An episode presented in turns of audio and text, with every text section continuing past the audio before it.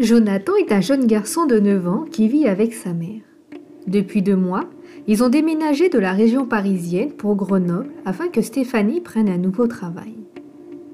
Ils vivent tous les deux dans un petit appartement du centre-ville, le numéro 999.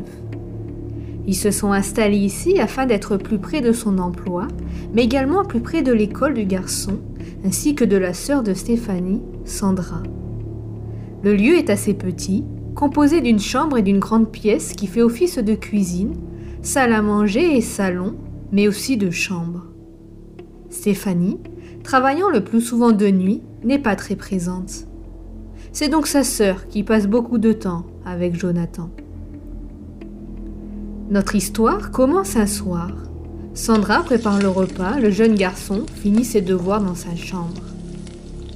Il est concentré sur son cahier quand il remarque un mouvement vers sa trousse. Il lève les yeux et constate avec stupéfaction qu'un stylo bouge, tout seul. Il prend l'objet en question dans sa main et le regarde. Il ne constate rien d'anormal. Sans se poser plus de questions, il reprend son exercice. Peu de temps après, un classeur se trouvant au bord du bureau bascule, le faisant sursauter.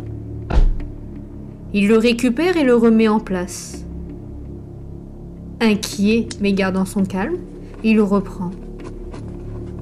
Il est 19h30 quand Jonathan finit ses devoirs. Il ne range pas ses affaires et se dirige directement vers l'autre pièce lorsqu'il entend un énorme fracas. Il se retourne et constate le désordre. Tout ce qu'il y avait sur le bureau est répandu au sol. Sandra est en train de mettre la table pour deux quand elle voit arriver son neveu. Elle lui sourit et constate que l'enfant est effrayé. Elle lui demande ce qu'il y a, mais l'enfant ne répond pas. Il lui montre simplement la chambre du doigt. Sandra se dirige vers la pièce qui est plongée dans le noir. À la porte, une sensation étrange l'envahit. Elle tend le bras pour allumer la lumière. La pièce apparaît. À part les affaires au sol, il n'y a rien.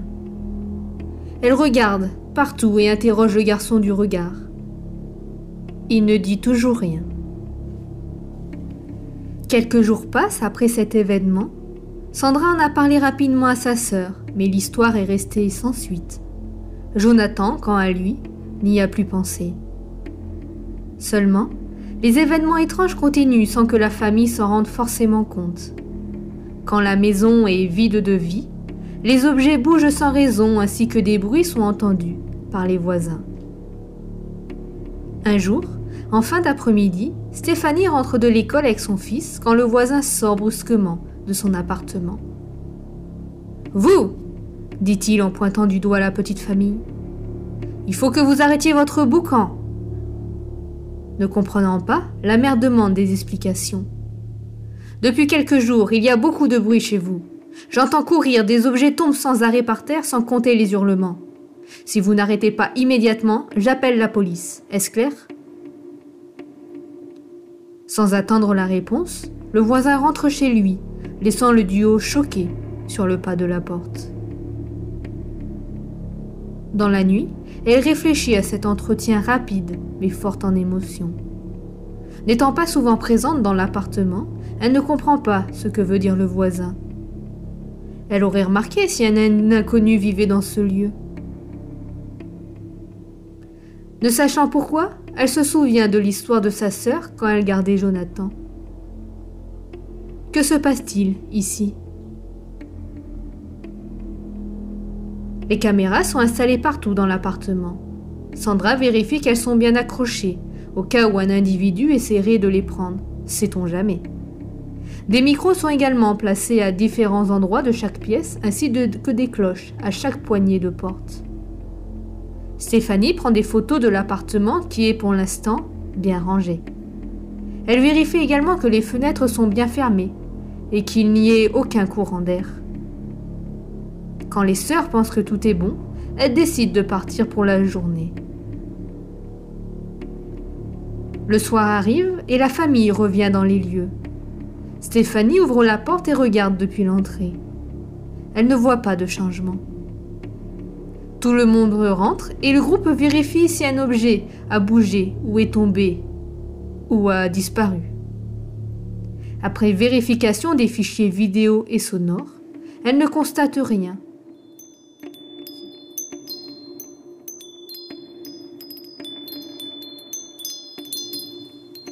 Un bruit, au loin, la réveille. Ayant le cerveau embrumé, Sandra cherche l'origine de celui-ci. Un fin rayon de lumière passe à travers le volet. Son portable est sur la table basse.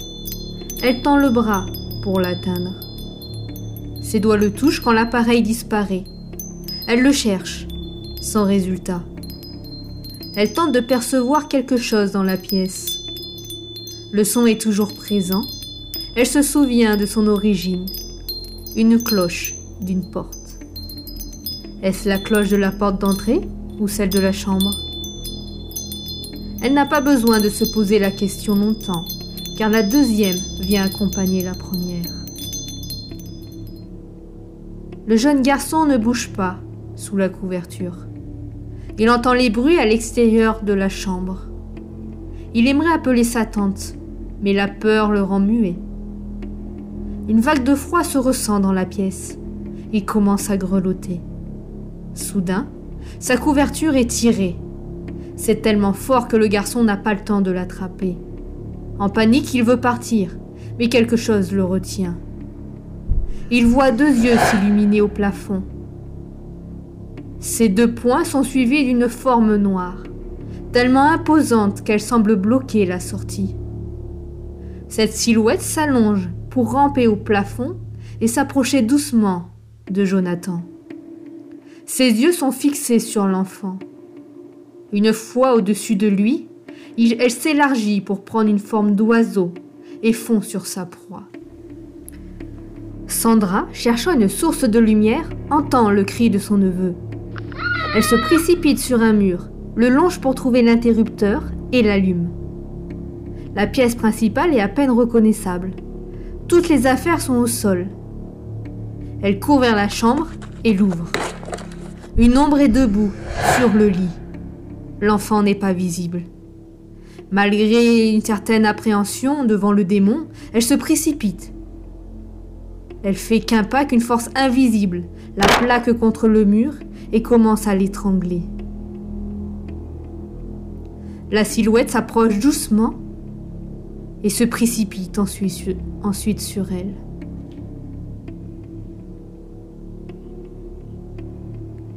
Stéphanie a fini son service. Elle a un drôle de sentiment. Elle appelle Sandra pour se rassurer. Personne ne répond. Elle tente une deuxième fois. On décroche, enfin. Cependant, ce n'est pas sa sœur ni son fils qui répond. Un souffle se fait d'abord entendre, puis un rire sinistre. Elle raccroche et se précipite dans sa voiture. Elle roule à vive allure jusqu'à l'immeuble.